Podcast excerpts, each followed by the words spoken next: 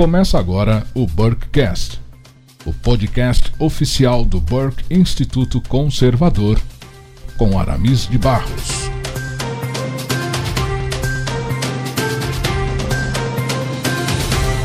Olá, prezados amigos conservadores do Brasil, sejam muito bem-vindos a mais uma edição do Burkecast, o seu bate-papo semanal informativo sobre atualidades e temas diversos de interesse do público conservador. Eu me chamo Aramis de Barros e transmito desde a cidade de Navegantes, na belíssima costa norte de Santa Catarina.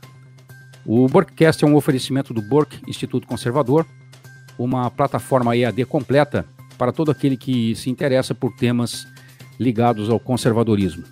Aliás, o Bork Instituto tem uma ótima novidade para você, que é ouvinte do Borkcast, e deseja começar ou mesmo uh, dar sequência e aprofundar os seus estudos sobre os vários temas que têm sido abordados e que têm sido discutidos aqui no programa. Acesse hoje mesmo a plataforma do Burke Instituto Conservador no endereço burkeinstituto.com. Use o cupom BURKCAST Burkcast, tudo em minúsculo, e obtenha 10% de desconto em qualquer assinatura da plataforma de ensino, seja ela mensal, trimestral ou anual. Escolha o curso do seu interesse, comece hoje mesmo a incrementar o seu conhecimento sobre alguns dos temas mais relevantes da atualidade. Essa é uma oferta especial do Bork Instituto para você, que tem nos prestigiado aqui no Borkcast. Lembro também que os episódios do nosso podcast estão disponíveis pelas plataformas YouTube, SoundCloud, Instagram e Spotify, além da programação da Shockwave Radio, no endereço shockwaveradio.com.br.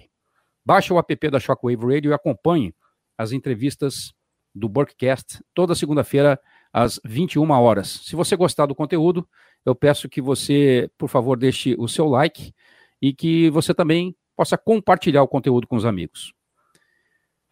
Hoje, nessa 11 edição do Borkcast, nós vamos bater um longo papo com um convidado que gentilmente nos atende desde a cidade de Teófilo Otoni, no norte de Minas Gerais. Ele é pastor da primeira igreja presbiteriana de Teófilo Otoni, é mestrando em teologia pelo Centro Presbiteriano Andrew Jumper, da Universidade Mackenzie, é palestrante e autor de diversos livros.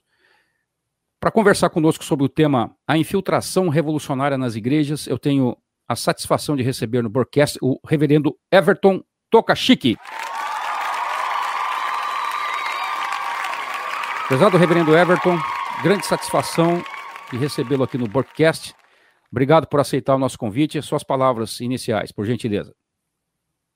Ok, prazer, Aramis. É um prazer também gente ter esse contato pessoal, né, com o pessoal que acompanha aí o trabalho do Burke, Instituto Burke. E realmente é um, é um trabalho muito importante devido ao fato de a gente conseguir é, esclarecer, trazer mais informações sobre o que a gente vive em termos de, de defender realmente uma postura mais conservadora, né, diante do progressismo que, que predomina no Brasil, e ao mesmo tempo lembrar que nós não estamos sozinhos, né, nós temos mais gente pensando com a gente e compartilhando experiências, ideias e projetos aí, né. Isso é uma coisa muito bom, reverendo. É verdade. Uh, reverendo, o tema que nós vamos abordar hoje é um tema melindroso, porque muitas pessoas ainda não tomaram consciência da seriedade dele. Eu me refiro especificamente aos cristãos, né? Notadamente os cristãos evangélicos, de forma geral, né? Eu sei, reverendo, que o senhor viveu uma experiência pessoal de sim, enfrentamento sim. a uma investida revolucionária na comunidade que o senhor pastoreava, né? Eu vou pedir ao senhor, por favor, que conte para a nossa audiência, em detalhes, como foi esse evento e quais as consequências que esse enfrentamento trouxe para a sua comunidade local. Bom, vamos, vamos por parte, né? É, geralmente, dentro das igrejas, existem pessoas que são esquerdistas ou progressistas, né?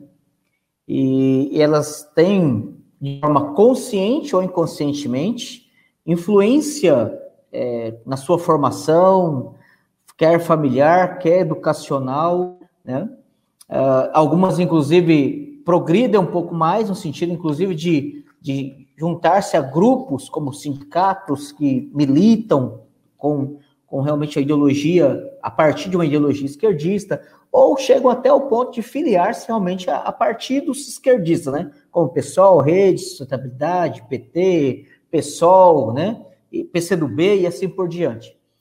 E essas pessoas, elas estão dentro das igrejas, né? Elas estão dentro das igrejas e, e elas, então, é, recorrem ao direito civil de, de filiar qualquer grupo, de poder participar de qualquer grupo e assim por diante. Obviamente, as igrejas às vezes não percebem, e, e essa foi uma das foi um aspecto ruim da minha experiência, né? Porque até então eu, eu considerava inicialmente uma questão inofensiva. Ah, o cara, o fato de alguém ser petista, ser do PSOL, ou de, desse ou daquele partido, ou simplesmente não ser filiado, mas ele levanta a bandeira, ele, ele se alinha com essa ideologia, ou até defende a agenda política do partido, mesmo sem estar filiado ao partido, né? E aí a gente fala assim, não, é uma questão secular, não tem a ver com a igreja, é uma questão política, não tem a ver com o evangelho. E essa é uma falha muito grande por parte dos pastores em cair no, no ledo engano, dizer não tem nada a ver, né? E, infelizmente, tem a ver, porque não é possível você dissociar uma coisa da outra, né? É, ideologia partidária ou ideologia política, ela não é moralmente neutra e não é espiritualmente neutra. Ela tem posturas, ela tem compromissos morais e realmente posturas em relação a quem Deus é e em relação da sua fé cristã. E nós começamos então a, a tratar alguns assuntos na igreja. Eu comecei, na época, inclusive, percebendo a necessidade de treinar alguns, alguns adolescentes e jovens que estavam indo para a faculdade. Eu criei na escola dominical um curso de cosmovisão cristã. Né? Nesse curso de cosmovisão cristã, obviamente, em algum momento eu abordava lá uma série de aulas sobre política, né? E, e, foi a partir daí que as coisas começaram a ficar mais claras, né? Porque o, um, um, grupo da igreja, cerca mais ou menos umas 15 pessoas, dentro dessas 15 pessoas tinham pelo menos três que eram filiadas ao PT, né? Elas começaram a ficar desconfortáveis, né? Foi bem daquele período final, último mandato da, do Lula e o primeiro e segundo mandato da Dilma, né? E aí a gente começou a fazer algumas críticas, questão de programa, agenda política, o favorecimento de, de, alguns, de algumas posturas ideológicas, como o movimento sem terra, o conceito de função social, né, que é quebra do oitavo mandamento, não furtarás, é, ideologia de gênero, movimento LGBT, esse monte de coisa aí que o pessoal progressista abraça e, e promove essa agenda.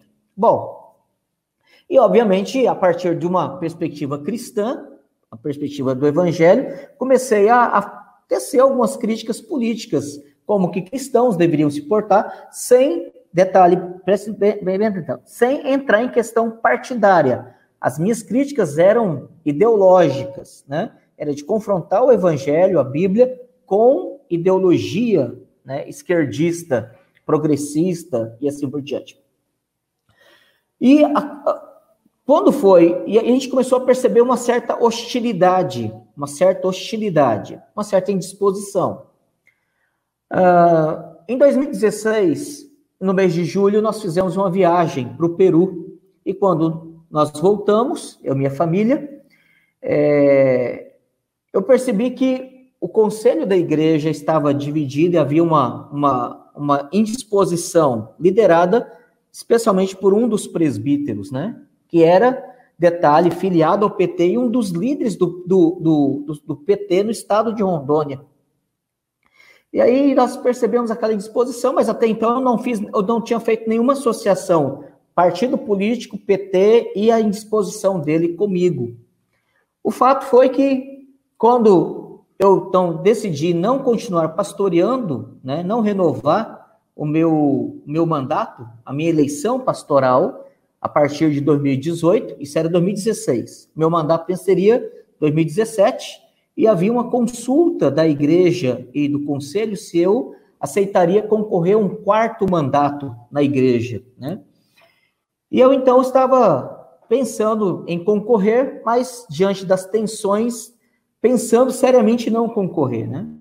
E aí, quando foi em agosto, eu tomei a decisão de não concorrer a um quarto mandato. Bom, quando eu tomei essa decisão, um irmão que é juiz aposentado, ele me procurou e falou: Pastor, eu tenho aqui uma informação acerca do presbítero Fulano de Tal, o petista lá, e que vai fazer com que o senhor repense a sua permanência na igreja. Falei, ok. E aí, quando nós fomos conversar pessoalmente com esse irmão, ele nos mostrou um processo. A Polícia Federal, cinco promotores e a Polícia Federal é, tinha apreendido levantado um, um, uma operação em Porto Velho, né? É, não sei se o irmão sabe, mas vários lugares do Brasil estava foi fatiado pelo PT, né? Pela cúpula nacional. Inclusive Rondônia Acre, a fatia lá era do José Dirceu, né? Certo. e aí o que acontece? É, esse esse irmão estava envolvido numa num, numa formação de quadrilha né? A acusação da promotoria era essa, né? Formação de quadrilha, falsidade ideológica, desvio de superfaturamento e desvio de, de verba financeira, né? Uh, o montante, o montante da operação girava em torno, na época, de 27 milhões. Bom, nós ficamos sabendo da situação, convocamos uma reunião do conselho, tentamos tratar do caso, e aí, quando fomos ver, é, na verdade, parte do conselho havia fechado com esse presbítero, né? Eles estavam, então, é, reagindo contra a tentativa de tratarmos disciplinarmente do caso. E era aí nós parte, vimos... Era parte majoritária, pastor, do conselho? Isso. Quatro presbíteros, quatro, um conselho de seis presbíteros, quatro estavam fechados é, com o, o, irmão lá, o, o petista lá, né? E aí, foi quando caiu a ficha. Nós entendemos que ele estava pensando que eu já sabia do caso dele há vários meses e eu não sabia. E ele pensando que algumas das minhas atitudes e aulas e pregações e orientações e conversas, especialmente no curso de cosmovisão, seriam uma forma de perseguição a ele, né? E aí a coisa só caiu a ficha para eu entender o que estava passando na cabeça dele quando eu descobri que ele estava, agora, inclusive, até tinha saído na TV local, né? Saído nas mídias, nos blogs, se você colocar Operação Luminous Porto Velho, você encontra ainda vários, vários relatos de 2016 de blogs, sites, canal local, vídeos, né? Da Operação Luminous da Polícia Federal, junto com cinco promotores, na tentativa de desmontar um esquema de corrupção em Porto Velho, né? É, centralizado em Porto Velho, né? E aí a gente caiu a ficha, falei, puxa vida, então o problema não é só, não é só um problema de, de, de ideologia, problema não é só um problema de estar associado a um partido ruim, o problema é que também há um esquema de, de corrupção, né? De formação de quadrilha. Bom, e aí foi quando a coisa realmente ficou difícil, né? E aí, quando nós descobrimos toda a situação, levamos para o conselho, notificamos e conscientizamos os presbíteros do que estava acontecendo, para nossa surpresa, para nós, porque eu e mais dois pastores auxiliares, né?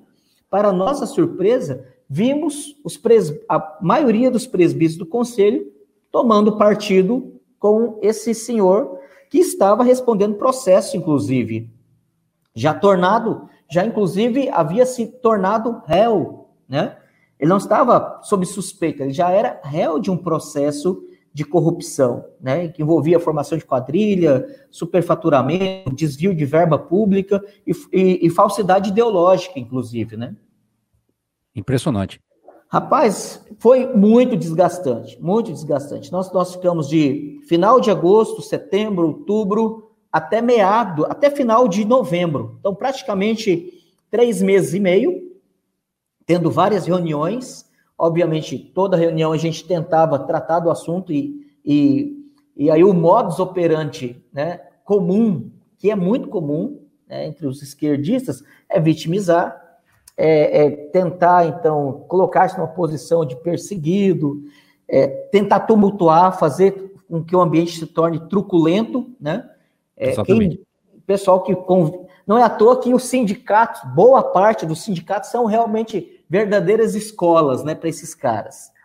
E aí a gente acabou tendo esse desgaste, desgastando o pastorado, desgastando a relação com os demais presbíteros, a ponto de o meu mandato pastoral venceria em dezembro de 2017 e nós ainda estávamos em novembro de 2016. E aí a minha decisão, né, junto à minha esposa, foi de que eu não continuaria pastoreando a igreja além de dezembro de 2016. Eu, eu encerraria o meu mandato em dezembro de 2016, inclusive pedindo anulação né, do meu mandato, que se estenderia até dezembro de 2017, para o presbitério, né, para a Federação de Igrejas a que eu estava afiliado. E foi muito desgastante, a gente acabou tendo que ver toda a situação. Obviamente, um grupo de irmãos vendo acontecer, vendo a situação, acompanhando na mídia, a igreja quase toda acompanhou na mídia, vários estudantes de direito da igreja estavam se informando dos processos, tendo acesso ao processo, né? E nos comunicando e questionando, pastor, é, a situação é de corrupção, é política, já é vergonhoso ser do PT ainda e ainda está envolvido numa situação como essa. E, e a gente tem um processo, tem, tem um rito, né? Do processo que não tem como você burlar, não é um, um sistema de governo da nossa igreja não é um negócio que você chega assim, eu quero, eu sou o presidente do conselho, chego, determino e exijo. Não é. Né? O sistema é conciliar, é, você leva o assunto, propõe, é discutido, é votado e o voto da maioria decide. Né? E aí acabamos tendo esse desgaste todo e a gente acabou vendo o ministério tendo que ser interrompido no pastorado e, e o que ficou ruim, o que ficou pior ainda, foi que a, a, liderança da Federação de Igrejas, inclusive na época o presidente do, do presbitério, na época, é, ele é um ex-petista que saiu do PT para ajudar a fundar o PSOL, pastor Nossa. presbiteriano, pastor presbiteriano. Saiu, saiu do PT para ajudar a fundar o PSOL, cargas d'água, ele deu problema lá no PSOL, saiu do PSOL para ajudar a fundar o Rede Sustentabilidade. Esse era o presidente do concílio na época, né? E aí, bom, nós acabamos tendo que enfrentar e, e saindo da igreja, os, nós três pastores pedimos demissão ao mesmo tempo do pastorado da igreja, né? Um dos pastores foi para o Pará, é, para Pará, não, perdão, para Roraima, o outro pastor permaneceu e eu consegui uma bolsa de estudo para ir para os Estados Unidos mas acabei desistindo e aceitando uma proposta de trabalho para trabalhar num seminário em São Paulo, né? O seminário JMC. Mas resumindo, o que a versão que ficou, porque daí nós saímos, nós deixamos o cenário, né? A versão que foi a narrativa, caiu aonde vai se, se desenvolver a narrativa, né? A narrativa que fizeram valer junto dos quatro presbíteros e né, a liderança do concílio foi que nós tínhamos dividido a igreja por problema doutrinário. Né? E nunca tivemos problema doutrinário. Nunca houve nenhum problema doutrinário. É, o problema da saída, inclusive um grupo de irmãos saiu, 90 membros, saiu da primeira igreja por não concordar com a saída dos pastores, por não concordar com uma situação vergonhosa de um presbítero envolvido num esquema de corrupção, né? por não concordar com a, o não tratamento disciplinar do caso e por não aceitar a liderança destes homens, acobertando e protegendo este esse presbítero petista. Então, eles resolveram sair da igreja. Eu, em momento nenhum, pedi para ninguém sair, ninguém, em momento, orientei ninguém sair, pelo contrário. Né, a gente acabou ficando numa situação é, constrangedora do que estava acontecendo, né? porque ao mesmo tempo eu, eu não concordava com eles, mas eu também não podia obrigá-los a permanecer debaixo da liderança destes homens, né? Nessa situação de apoio, inclusive, a, a, uma ideologia vergonhosa, a um contexto de corrupção que estava respondendo processo na justiça comum, né? mas que não podia tratar disciplinarmente dentro da igreja. É uma situação que a gente sente vergonha, inclusive, até de relatar uma situação dessa. Mas isso, isso, tem, isso tem se tornado comum no meio das igrejas evangélicas, né? Essas lideranças que acabam assumindo posturas esquerdistas, inclusive filiando-se a partidos, e pastores que não, por, por vários motivos, eu não quero julgar os meus colegas, mas liderança de igreja, pastores ou padres ou, ou, ou líderes religiosos, né, com diferentes cargos, por às vezes não querer perder a liderança, por não querer perder o, o emprego, por não querer perder uh, o salário dele da igreja, o conforto da igreja, acaba silenciando e suportando é, essa situação dentro da igreja, né? O que nós fizemos, o que nós fizemos é... foi literalmente dizer, basta, chega, não vai continuar a coisa por aqui.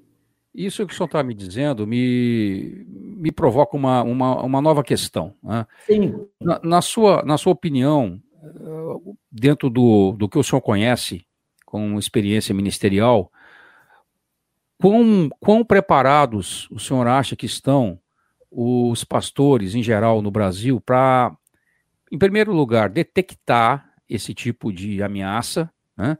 e, em segundo lugar, poder fazer um devido enfrentamento antes que esse tipo de, de infiltração se alastre dentro das comunidades.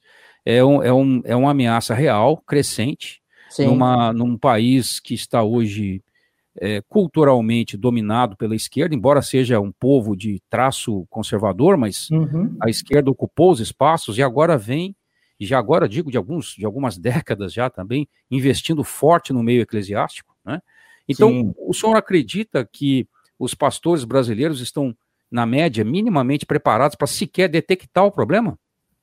Então, esse é um problema, né? Porque, assim, todos nós, né, quem aí tem menos, quem tem de 50 anos para baixo, né, a pastorada aí de 30 a 50 anos, essa faixa aí, né, de uma geração, na verdade, a maioria de nós teve, a maioria talvez estudou escola pública, né?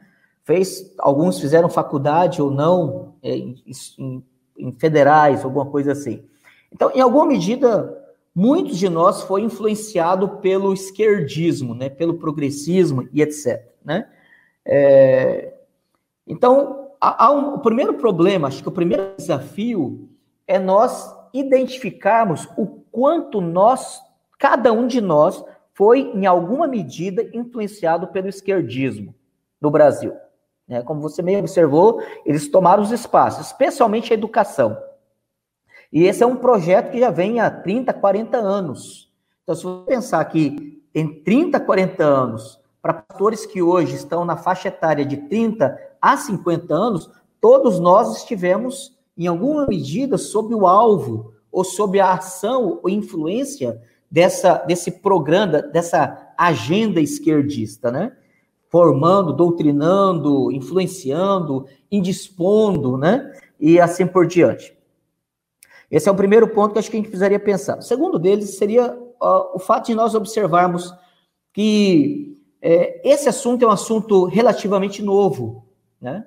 Se você fala assim, a consciência, a autoconsciência conservadora, né, de assumir valores, de assumir como uma, uma, um compromisso ideológico, em sistematizar crenças, né?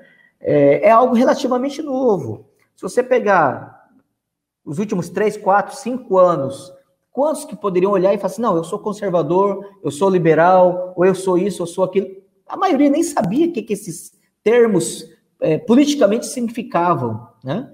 É, mesmo porque literatura no meio cristão, para poder fomentar essas discussões são novas. A própria editora É Realizações é nova, a, a editora Vida Nova tem publicado agora algum material, a editora Fiel, né? Então, a editora Cultura Cristã, a Ragnos, quer dizer, algumas editoras estão começando, a Monergismo, né? Estão começando a publicar material direcionado à teologia pública, né? A teologia, a teologia aplicada à esfera da política e da sociedade. Certo. Então, nós temos um, uma, um problema de histórico de formação da maioria dos pastores. Segundo, falta de literatura para a gente poder dominar melhor o assunto. E, e a, a, boa influência que a gente tem de blogs, podcasts, artigos, textos que estão livremente sendo traduzidos e, e, gratuitamente disponibilizados é algo que realmente tem somado. Então, esse, acho que nós não podemos ignorar esse fato. Para concluir essa sua resposta, eu acho que a maioria esmagadora dos pastores não estão preparados para esse assunto, sabe? E vou dizer por quê. Primeiro, por causa da formação. Segundo, por causa da, da falta de, de, de conhecimento do caso, de realmente a gente não ter informação sobre isso. Terceiro, existe ainda um preconceito infeliz, né? É, em que as pessoas tratam assim, não, religião, religião, igreja, igreja, política, política. A gente não mistura as duas coisas, como se elas fossem alienadas uma da outra, né? É claro que, por exemplo, de púlpito, eu não vou ficar fazendo campanha contra a favor partido, mas nós precisamos denunciar pecados de ideologia, pecados de agenda, né? erros de moralidade, né? programas que envolvem é, programas políticos que envolvem ofensa à família, à, à, identidade sexual das pessoas e assim por diante. Então, nesse sentido, nós precisamos ter postura, usar as nossas redes sociais para nos posicionarmos. Então, há uma grande ignorância ainda. Tem muita gente que, que não, que primeiro tem medo, tem preconceito e outros têm mera ignorância. Então, a complexidade hoje de você tentar fazer com que a liderança das igrejas assumam de forma coerente com a sua fé cristã posturas e ideias que são compatíveis com a sua fé cristã, é, é um projeto que ainda vai levar algum tempo ainda, sabe? Sem dúvida. Agora, reverendo, eu queria pensar nesse problema é, num escopo um pouco além da igreja local, né? Enquanto eu, eu morei numa grande cidade do interior de São Paulo, eu, enquanto uh, funcionário de uma organização missionária, eu frequentava as reuniões mensais do, do Conselho de Ministros Evangélicos da cidade, né? E eu estava ali convidado como missionário. E eu percebi uma coisa curiosa, isso foi ali pelos idos de 2010, 2012, eu percebi que logo que um certo prefeito petista foi eleito naquela cidade, é, ele imediatamente enviou para as reuniões desse Conselho de Ministros, ele enviou gente de igreja que era ligado ao partido, né? Uhum. E aí esses, esses dois ou três indivíduos do partido, que eram também evangélicos e que frequentavam o conselho, eles passaram a estabelecer uma espécie de interface entre uh, o comando da cidade e o conselho de ministros né, evangélicos. Quando eu vi essa situação e já consciente dessas estratégias de infiltração da esquerda, eu procurei alertar os responsáveis pelo conselho de ministros local. Eu conhecia um deles pessoalmente, é, era uma pessoa próxima. Falei sobre esses riscos, mas eu não fui ouvido. Ah, fui tido até como exagerado, né? Uhum. E diante desse caso, é, eu fico pensando o seguinte: o senhor uh, acredita que uh, nós podemos estar vivendo já uma, uma escala de problema maior do que a infiltração nas igrejas locais, se, se tivermos, por exemplo, esse tipo de gente começando a infiltrar os conselhos de ministros o senhor, o senhor acredita que isso possa estar acontecendo? E quais as recomendações que o senhor daria? Eu não sei se o senhor frequenta algum conselho de ministros aí em Teófilo Otoni, mas quais as, as, as recomendações que o senhor daria para os pastores, líderes, bispos que frequentam os conselhos de ministros locais nas cidades? Ok. Acho que nós temos duas situações que ocorrem. Uma é essa que o irmão é, mencionou, né? E nós temos realmente políticos que quer por causa de voto ou por motivos ideológicos, né, para poder favorecer seu partido, sua pessoa, seu, sua agenda, né, e etc. E realmente tem gente que trabalha e, e se dispõe a trabalhar para esse tipo de, de contexto, tipo de situação. Ah, mas há uma outra situação que ocorre também dentro das igrejas, né? Pessoas que é, assumem uma postura, uma mentalidade, um compromisso ideológico esquerdista, ou até com partidos mesmo, são até, às vezes, filiados a partidos, né, como PT, PSOL, PLB e, e assim por diante. Estão dentro da igreja. Né? É, o que nós não podemos ignorar é que quer pessoas estejam comprometidos diretamente com políticos e partidos, ou pessoas estão é, agindo apenas por influência da ideologia, mesmo que ele rejeite partidos e rejeite políticos, porque hoje, hoje, hoje a grande dificuldade de, de tratar e de lidar com o esquerdismo no Brasil é porque uma das coisas que o esquerdismo, né, o governo PT nesses últimos, no, no, no período de 13, 14 anos que ele ficou no governo, né, conseguiu fazer, foi formar e influenciar toda uma geração a ser esquerdista sem conseguir sentir que ele é esquerdista. Né? Esse é um grande problema. E aí, e aí o que acontece? Você tem pessoas que de fato agem, e aí, talvez em, em, em grupos como conselhos de pastores, ministros e, e líderes evangélicos, e que estão ali realmente é, por questão de ideologia, favorecendo tal grupo, esse, aquele partido, uh, e eles realmente, de fato, estão alinhados, né, com programas, com ideologias, com ações. E aí, quando você questiona, como eu já tive a oportunidade de fazer, mas, meu amigo, como é que você está participando de um partido desse, que é pró-aborto, né, que é, que é a favor da, da descriminalização da pedofilia, que é a favor da, da, de, de, doutrinar ideologia de gênero em nossas crianças, né? Desconstrução da família. E aí a resposta esfarrapada que alguns deles dão é: não, eu estou lá dentro porque como cristão eu tenho que influenciar, né? Só que na verdade o que nós percebemos é que eles são antes de serem cristãos esquerdistas, né? Eles são antes de serem cristãos esquerdistas. Esse, esse é o detalhe. Esse cara que ele é comprometido com política, político e partido político, né? Esse cara, ele é, ele é, ele é esquerdista antes dele ser cristão.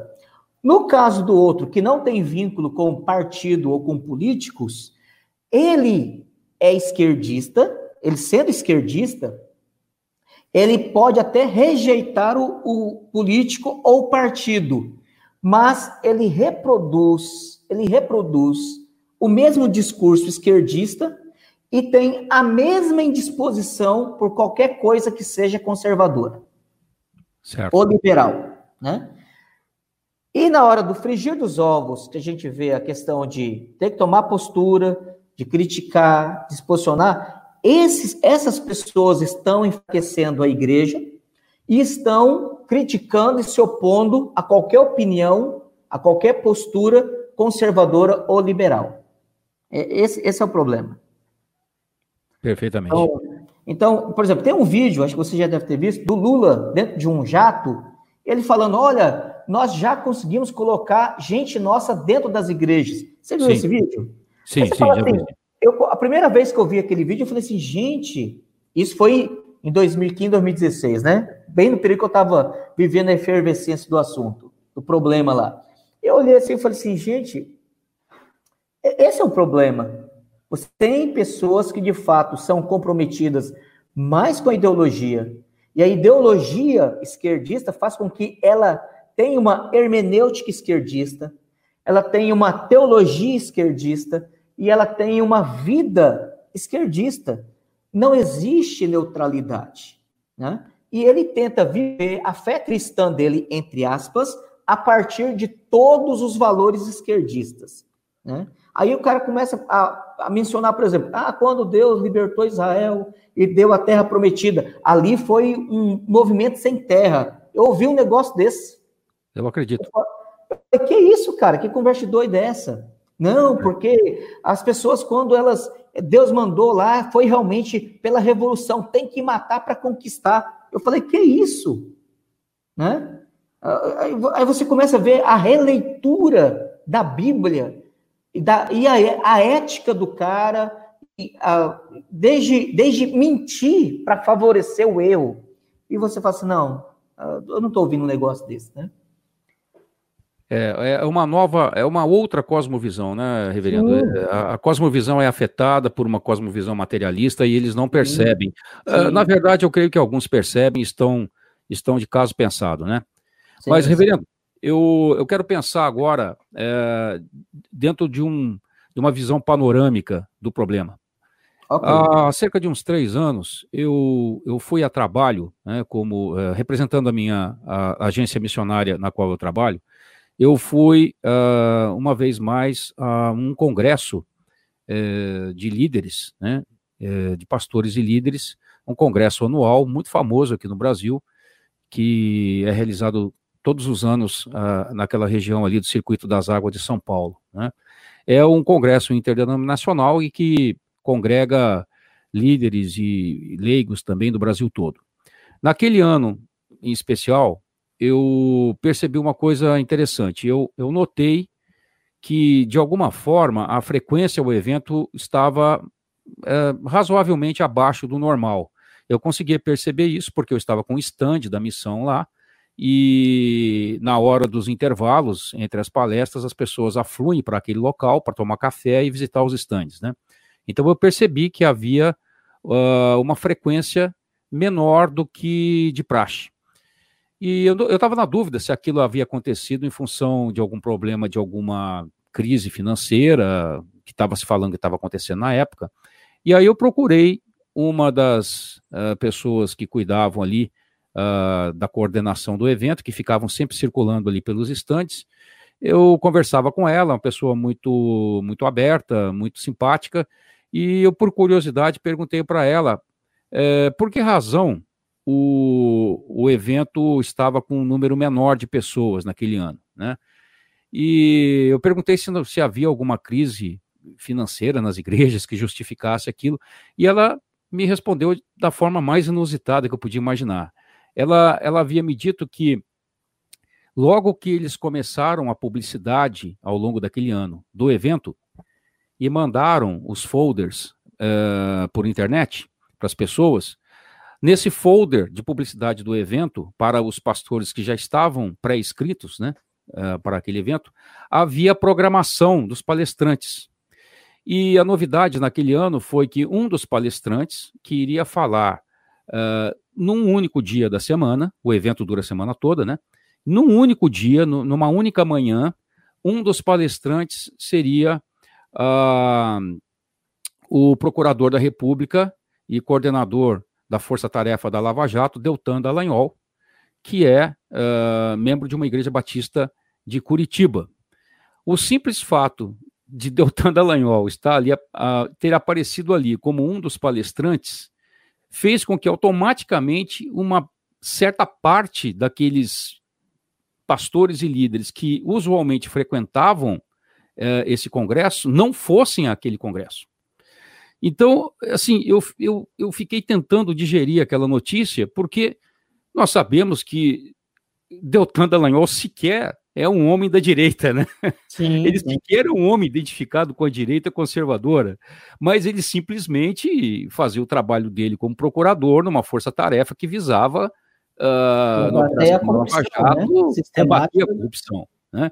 Diante desse fato, reverendo, eu fico pensando assim, será Será que eventos como esse são um indício de que há um verdadeiro alastramento desse esquerdismo militante entre a liderança evangélica hoje em dia, não? Existe, meu irmão. Infelizmente existe. Eu posso falar em especial, por exemplo, dentro da, da minha denominação, né, Igreja Cristã do Brasil. Eu sei de vários pastores que são esquerdistas, inclusive filiados, inclusive filiados a, a a, partidos políticos de esquerda, PT, PSOL, Rede de Sustentabilidade, e, e, é uma situação que a gente acaba. Algumas pessoas falam, pastor, como é que foi? Eu falo assim: olha, meu irmão, eu, eu não sei responder esse tipo de coisa, né? É, membros, presbíteros, né? É, membros influentes de igreja. Por exemplo, eu, às vezes você chega em alguma igreja para visitar ou pregar, E, e às vezes as pessoas já te conhecendo e sabendo das suas posturas, né? Inclusive políticas, e às vezes você vai falar sobre cosmovisão e alguém fala assim, ó, por favor, nesse assunto de cosmovisão, não toque no assunto política. Né? Então você, você vê um certo, é, uma certa censura é, é, light, mas existindo. Né? É, por exemplo, eu sei que tem igrejas que, se você levantar e, e, e falar alguma coisa, falar dos escândalos né, do PT, ou, ou, falar que o Lula realmente merecia estar preso, pronto. É, além de você estar tocando no assunto de política, né, como se a igreja devesse que ficar silenciada sobre esse assunto, você está ofendendo o Deus de muita gente que está sentada ali nos bancos. Né? E, e um, um, congresso como esse que o irmão falou, é, realmente é uma evidência de, de pessoas que têm, antes de tudo, compromisso, como eu falei assim, é compromisso realmente com o erro. Porque essa pessoa não quer saber se, se existe prova, se há condenação, como no caso do Lula, condenação em segunda instância. Não, o cara ele, ele é fechado contra. Ele não somente é esquerdista, né, progressista, ele é contra qualquer coisa que prejudique o grupo dele, os políticos de estimação dele, que, que exponha a vergonha dos seus políticos, a corrupção deles, porque ele, ele realmente tem um compromisso primeiro com aquele cara, com aquele grupo, com aquela ideologia. Isso é uma vergonha, isso é uma vergonha para a igreja, né? Então, é, é realmente, hoje, se você, dependendo do congresso que você for fazer, se você levantar uma temática para combater o comunismo, o esquerdismo, ou, ou falar de Lava Jato, ou qualquer coisa assim, você vai perder muitos inscritos, muitos. Isso você pode fazer sem medo de errar. É muito triste a situação, reverendo.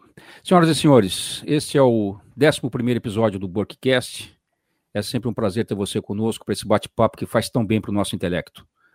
Hoje nós temos a presença super especial do reverendo Everton Tokachique, que conversa conosco desde Teófilo Otoni, Minas Gerais. Não se esqueça, por favor, de deixar o seu like, o seu comentário e, por favor, se você puder, compartilhe o conteúdo com os amigos. Reverendo, uh, nós temos um amigo comum, Sim. Uh, um, um irmão de fé, que antes de conhecer o Evangelho era militante comunista na Espanha e após se converter à fé cristã abandonou o comunismo e se tornou bispo de uma denominação reformada. Esse, esse irmão, que hoje não está mais no Brasil, ele é, era responsável por uma congregação é, sob cuja supervisão estava a congregação dessa denominação da cidade de Caracas, na Venezuela. E ele, esse amigo, costumava, eventualmente, frequentar ou visitar a igreja em Caracas para poder supervisionar o trabalho. E ele me contou, há cerca de dois anos, é, durante a sua última viagem a, ao país bolivariano, que chegando lá na igreja, ele encontrou líderes, líderes e, e leigos também daquela congregação, que mesmo passando fome, e ele contou de uma família que ele conheceu que uh, o pai comia um ovo de manhã um, um, e um ovo à noite, e dava um ovo de manhã e um ovo de noite para o filho. Era tudo que eles tinham para comer. Mas esses indivíduos, mesmo enfrentando a pobreza extrema, a desgraça, a falta de liberdade, a opressão de Estado, a miséria no país, eles continuavam apoiando fortemente, verbalmente, entusiasticamente o regime bolivariano. Então, a minha pergunta para o senhor é a seguinte: num grau de contágio ideológico como esse, desses, desses indivíduos lá na, lá na Venezuela, membros de igreja, pessoas que professam crer no Senhor Jesus, amá-lo, né? como é possível, ou mesmo essas pessoas que o senhor encontrou uh, na sua jornada ministerial, né? como é possível trazer de volta a lucidez cristãos, ou pelo menos pessoas que dizem professar a fé cristã e que sucumbiram dessa forma tão vertiginosa né, à mensagem revolucionária? É, uma das coisas mais difíceis que tem você lidar com qualquer situação e qualquer problema chama-se ídolos do coração, sabe? Mexer com ídolo, ídolo do coração do indivíduo é um negócio muito complicado, muito complicado. É, existem pessoas que é, desenvolvem temor de homens, existem pessoas que colocam a sua confiança em políticos, colocam a sua confiança em ideologia, na, nas, nas mentirosas promessas da ideologia esquerdista de igualdade, de cuidado dos pobres, do miserável, de lutar em favor do desfavorecido. Esse discurso, ele é muito cativante e ele mexe com ídolos do coração, né? Uh, o grande, o grande desafio, o grande desafio, em primeiro lugar, é levar as pessoas a terem compromisso com a verdade. Eu acho que esses são, são pontos é, cruciais, né? Levar a pessoa a ter realmente convicção de uma boa moralidade cristã, né? Eu, eu traduzi muito material sobre o marxismo e, e sempre alguns textos, inclusive, mostrando da, da proposta da amoralidade ou da imoralidade Karl Marx e do marxismo. Né? Eu acho que a primeira coisa que a gente precisa fazer, porque o cristianismo ele é, ele é na sua mensagem essencialmente moral. O vigor do cristianismo é moral, né? Tanto que, por exemplo, líderes que caem em adultério perdem a sua autoridade. Homens que, que, que cometem incesto ou abuso, né? É, perdem completamente seu referencial de liderança. Por quê? Porque o cristianismo ele é fortemente moral, é uma religião que, que trabalha o vigor moral do indivíduo.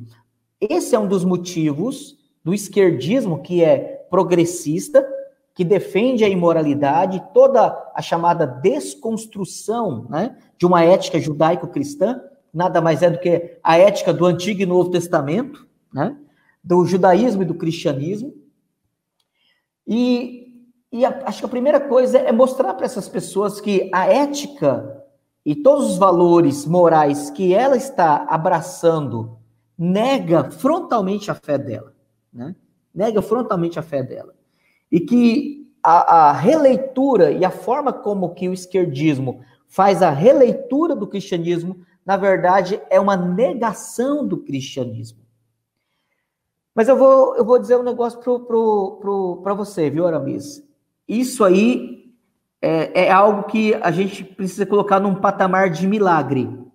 De milagre.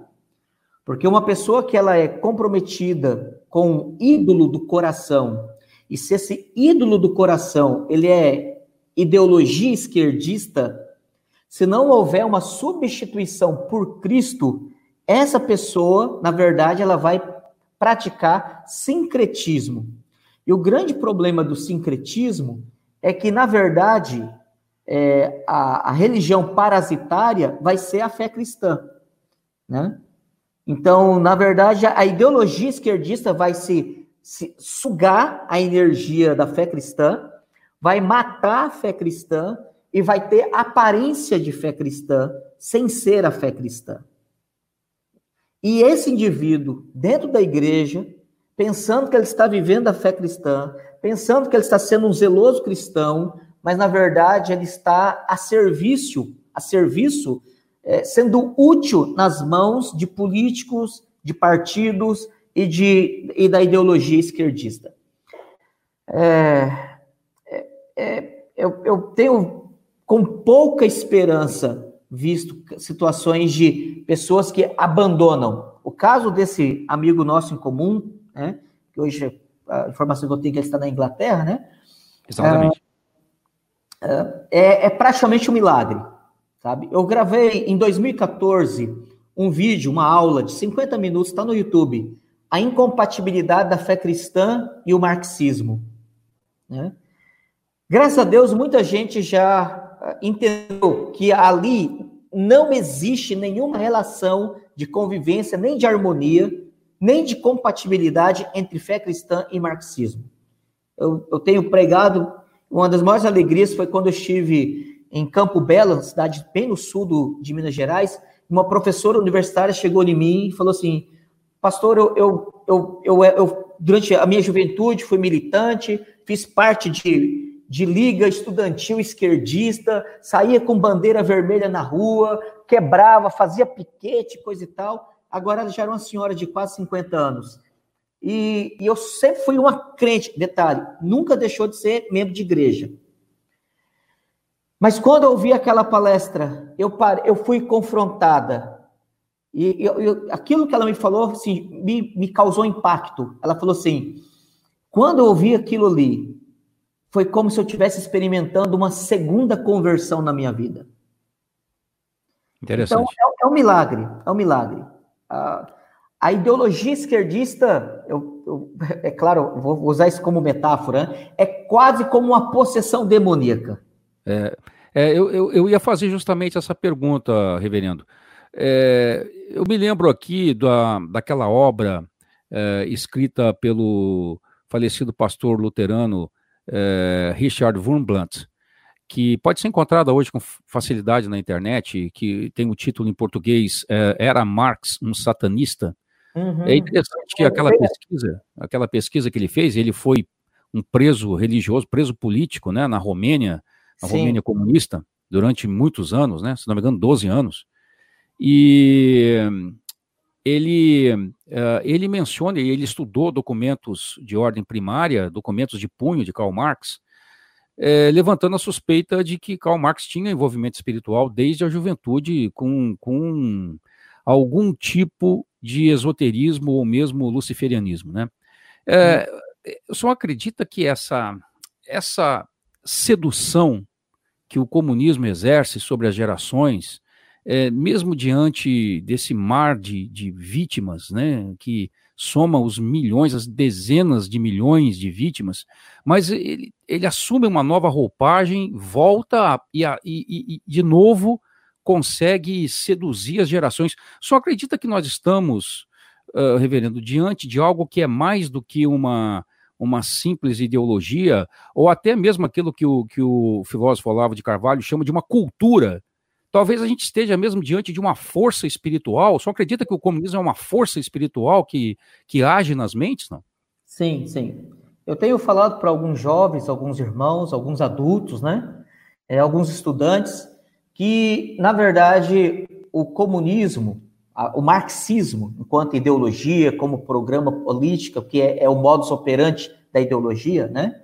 E, e, a tentativa de impor isso nas, nas relações sociais, na verdade, eu creio que é de fato é, uma, um, uma das mensagens dos, do falso profeta, né? que vai surgir nos últimos tempos.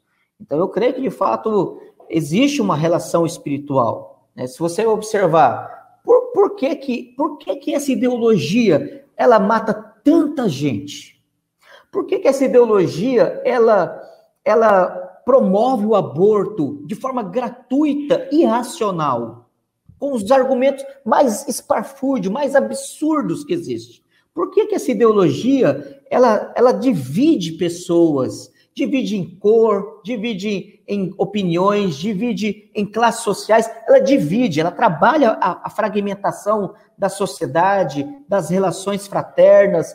Por que, que essa ideologia ela pregou toda sorte de imoralidade. Por que, que essa ideologia ela é natural e essencialmente antifamília em todo e qualquer aspecto, em negar o casamento, em tentar redefinir o casamento favorecendo uh, homossexualismo, pedofilia, zoofilia, incesto, né?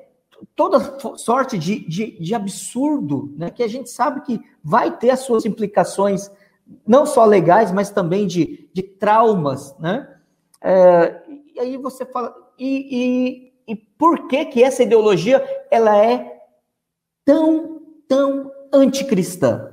Ela é tão anticristã, né? Eu, eu, eu, nessa, nessa palestra, que eu, nessa aula que eu dou lá, do Incompatibilidade da Fé Cristã e o Marxismo, no final dela eu, eu chego a uma conclusão, eu falo o seguinte, eu falo, olha, você que é cristão e acha que é possível ser cristão e marxista, ser cristão e esquerdista, saiba que nos países onde o esquerdismo, o marxismo, tornou-se a política totalitária, eles fizeram questão de dizer que o cristianismo é incompatível com a ideologia deles. São países onde a fé cristã não entra. São países onde a evangelização, a pregação do evangelho, é visto como sendo um adversário ideológico, onde cristãos são presos, torturados, igrejas são perseguidas, pessoas são, são executadas com quintes de crueldade para se mostrar realmente o ódio que essa ideologia tem pela fé cristã.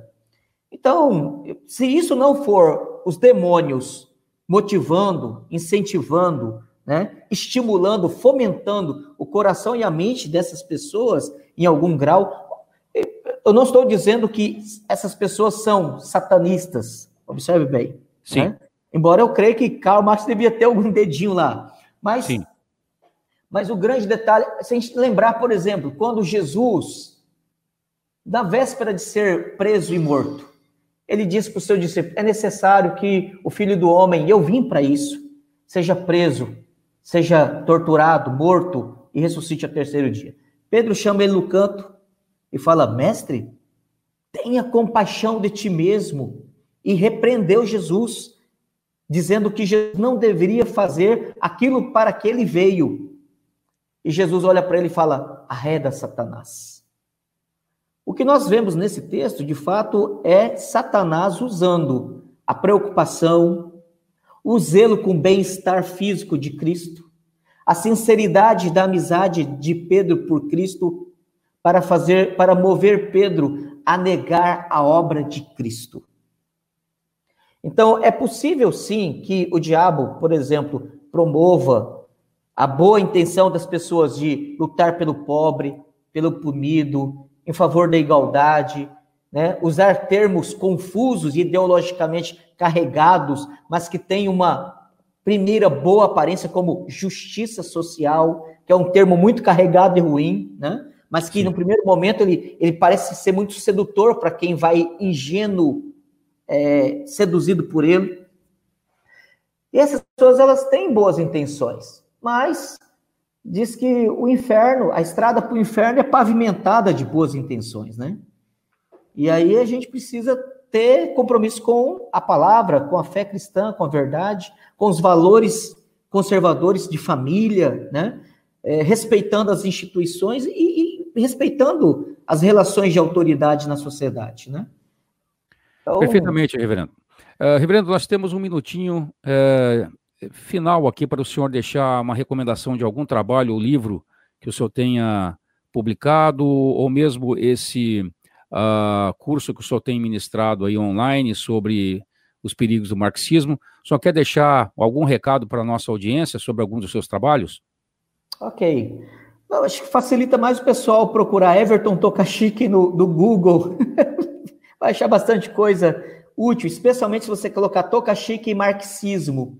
Alguém quiser ler sobre esses assuntos no, no meu, no, na no minha conta no academia.edu, né? É um site, não é meu, é um site que você pode abrir uma conta lá. Lá eu hospedo vários artigos, mas vários outros blogs têm reproduzido esses textos. Então acho que é interessante as pessoas lerem e conhecer o marxismo, né? É, como na sua relação antagônica com a fé cristã. Acho que é importante. Mas, já que eu tenho a oportunidade de fazer menção, tem dois livros que vão ser lançados por esses dias agora, talvez nos próximos 30 dias, da editora Peregrino. Né? É, são dois textos, são dois livros que tratam de textos clássicos do século XVII, na área de teologia, e, inclusive, é, interessante porque é, falam da relação igreja e governo, né? Igreja e Estado. Mostram a, a estrutura da igreja na relação do, com o Estado, que são um deles chama Documentos da Tradição da Igreja Reformada, né? Foi um foi preparado por Calvino, o Sino de Dort e a Assembleia de Westminster, para resolver problemas sociais e a igreja ser colocada como sendo a, o princípio norteador para a moralidade e as relações entre pessoas, não só da religião, mas a boa formação da família. Né? Então, esse livro. E o outro livro é um compêndio de teologia dogmática de um teólogo suíço uh, chamado Johannes Volebius. Então, deve ser nos próximos 30 dias pela editora Peregrino. Então, pessoal, fique atento que o autógrafo é de graça. Perfeitamente, reverendo. Meu caro reverendo Everton Tokashiki, nós estamos então chegando ao fim dessa 11 edição do Workcast. Quero dizer que foi um grande prazer tê-lo conosco e receber a contribuição da sua experiência pessoal e do seu conhecimento. Eu quero agradecer a sua disponibilidade de nos abençoar com a sua presença no nosso podcast e quero deixá-lo com a palavra final. Muito obrigado, é um prazer a gente poder servir, né? O que a gente puder fazer para estabelecer a verdade do Evangelho e a gente poder então militar, agir contra essa mentira, essa podridão que é o esquerdismo que tem causado tanto dano à igreja de Deus no Brasil, nós vamos trabalhar, vamos servir. Muito obrigado, reverendo. Deus abençoe o senhor. Ok, um abraço. A audiência conservadora do Brasil, meu muito obrigado a vocês pelo carinho e pelo prestígio ao Burkcast. Se você perdeu algum episódio dos nossos podcasts, confira as edições passadas na plataforma online da sua preferência, seja YouTube, SoundCloud, Instagram ou Spotify. Acompanhe também os próximos episódios pela frequência da Shockwave Radio no endereço shockwaveradio.com.br. Se você gostou do conteúdo, peço a gentileza de compartilhar com os amigos. Espero encontrar vocês novamente no próximo episódio do Burkcast, sempre lembrando o recado bíblico de 2 Coríntios 13, 8, que diz: Nada podemos contra a verdade, senão pela verdade. Um grande e fraternal abraço a todos vocês e até a próxima.